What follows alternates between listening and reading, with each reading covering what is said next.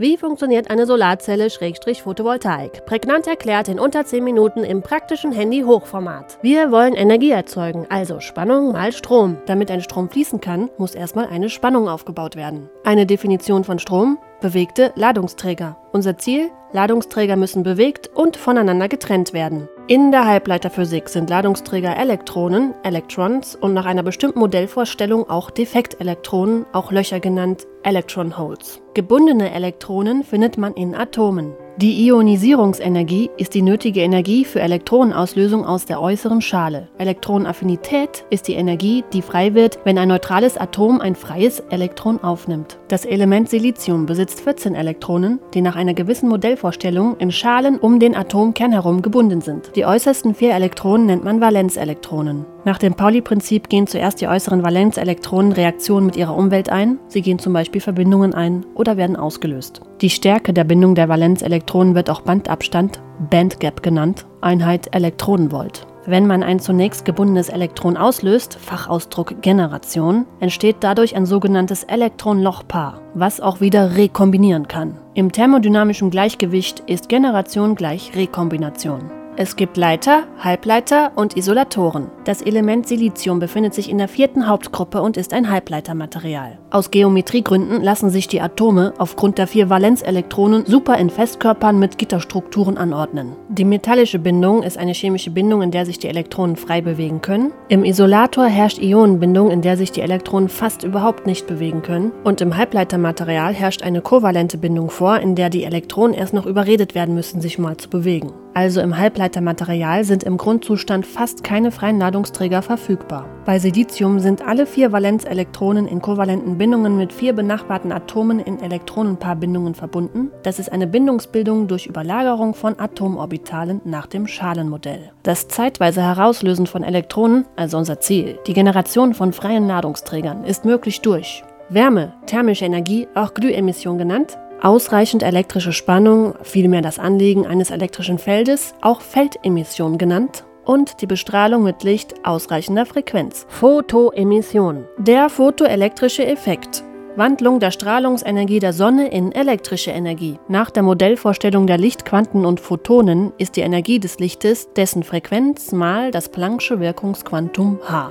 Nach einer weiteren konstruierten Modellvorstellung gibt es in einem Material ein Valenzband und ein Leitungsband. Auf der y-Achse ist die Energie aufgetragen und der Abstand zwischen den beiden Bändern ist die Bandlücke. Die Größe dieser Bandlücke ist vor allem vom Material und von der Temperatur abhängig. Bei Silizium bei Raumtemperatur ist die Bandlückenenergie etwa 1,12 Elektronenvolt. Also die Elektronen im vollen Valenzband können nicht zur Leitung beitragen. Im energetischen Abstand Wg oberhalb des Valenzbandes befindet sich die Kante des Leitungsbandes. Ab der Bandlückenenergie steigt die Leitfähigkeit deutlich an also Elektronen, die sich frei im Gitter bewegen sollen, müssen mindestens die Energie des Leitungsbandes haben. An dieser Stelle kommen wir nicht um die Halbleiterdotierung drum herum. Das zunächst halbwegs reine Halbleitermaterial wird durch gezielte Verunreinigung mit Fremdatomen benachbarter Wertigkeiten dotiert. Möglichkeit 1 Donator oder N-dotiert, mit Elementen aus der Gruppe 5 im Periodensystem der Elemente, wie zum Beispiel Phosphor. Vier der fünf Valenzelektronen von Phosphor gehen kovalente Bindungen mit benachbarten Siliziumatomen ein. Das fünfte Valenzelektron kann schon bei geringer thermischer Anregung energetisch ins Leitungsband verschoben und freigegeben werden. Es entsteht ein N-Typ Halbleiter. Zweite Möglichkeit, Akzeptor oder P-dotiert mit Elementen aus der Gruppe 3 im Periodensystem der Elemente, zum Beispiel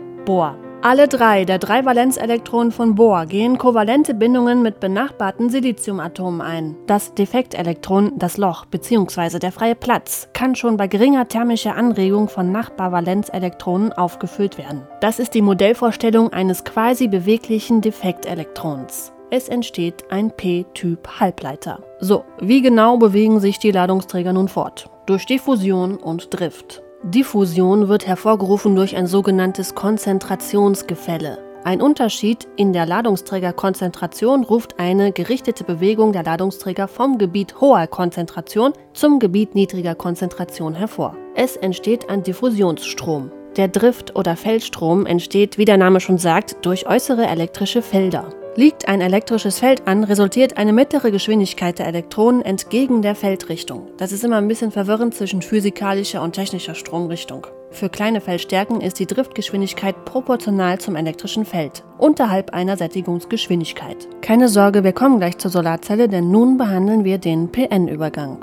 Eine Solarzelle besteht aus einem Halbleitermaterial mit unterschiedlich dotierten Schichten, einem P-Gebiet und einem N-Gebiet. Achtung, dies hier ist nur eine schematische Darstellung der Donatoren und Akzeptoren im stromlosen PN-Übergang ohne Lichteinfall oder äußere angelegte Spannung. Im N-Gebiet gibt es im Siliziumgitter eingebrachte Phosphoratome, die sozusagen ein Elektron zu viel haben, und im P-Gebiet gibt es eingebrachte Bohratome, die im Gegenzug sozusagen einen freien Elektronenplatz anzubieten haben. Durch Diffusionsströme bildet sich an der Grenzschicht zwischen beiden Gebieten eine Raumladungszone. Hier wird vereinfacht angenommen, dass es sich um einen abrupten PN-Übergang handelt, weil wir dann einfacher Funktionen ableiten können. Entlang der Raumladungszone baut sich ein elektrisches Feld und dadurch eine interne Spannung auf. Diese internen Diffusions- und Driftströme gleichen sich aus, solange nicht von außen mit einer angelegten Spannung oder einfallendem Licht manipuliert wird.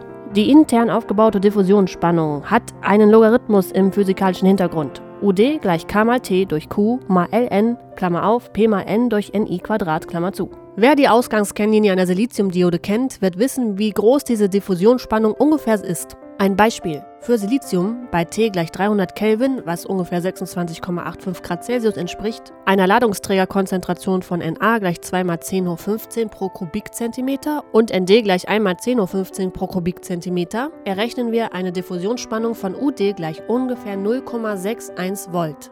Jetzt kommt der PN-Übergang mit Fotoemission Oben im Bild analogisierend das Ersatzschaltbild Symbol einer Diode, was nichts anderes als ein PN-Übergang ist. Auf der vorherigen Folie haben wir gelernt, dass innerhalb der Raumladungszone ein elektrisches Feld aufgebaut werden kann, was Elektronen in eine Richtung beschleunigen kann.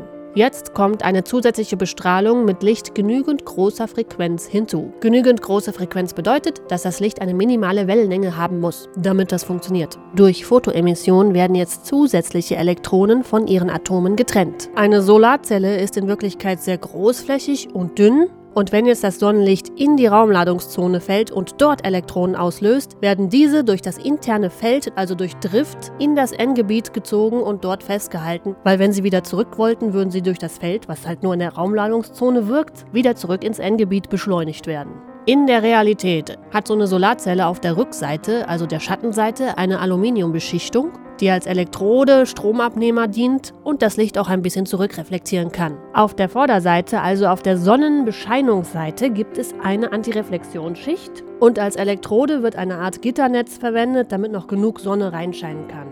Theoretisch ist es egal, ob jetzt die P- oder die N-Schicht auf der Sonnenseite ist. Rein praktisch ist die P-Schicht oft höher dotiert und kann auch deswegen dünner ausgeführt werden weshalb ich hier in meiner Infografik die P-Schicht auch auf die Sonnenseite gesetzt habe. Zum Abschluss für das Verständnis die wichtigsten Kennlinien der Solarzelle. Die Höhe des Solarzellenstroms hängt unter anderem von der eingestrahlten Leistung ab.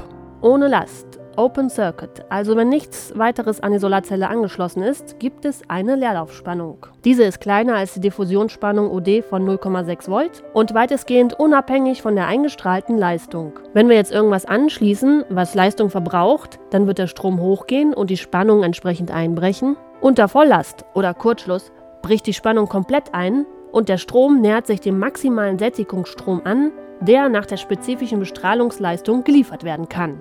Der Strom wird also entsprechend begrenzt. Vorteilhaft für eine Solarzelle ist eine hohe Einstrahlleistung und niedrige Außentemperaturen. Durch niedrigere Temperatur wird der Bandabstand größer und dadurch wird die Energie pro Ladungsträger und damit die Spannung der Solarzelle auch größer. In Klammern, wenn man in der Kennlinie einen konstanten Stromwert betrachtet, wird die Zellenspannung an der Stelle bei heißeren Temperaturen größer, was mehr Leistung entspricht. Im Bild unten sieht man eine typische Stromspannungskennlinie. Der gelieferte Strom ist eine Funktion der Spannung über der Stelle und da, wo Strom mal Spannung am größten sind, da ist der MPP der Maximum Power Point. Also du kannst natürlich nicht unendlich Strom aus dem Ding ziehen, das ist irgendwann begrenzt. Also solltest du nicht alles rausziehen, was geht, sondern nur maximal so viel, sodass die Spannung dann wieder einen annehmbaren Wert hat. So, das war's an dieser Stelle. Alle Angaben ohne Gewähr. Aber ich denke, ich habe das auch für mich selber ein bisschen besser verstanden.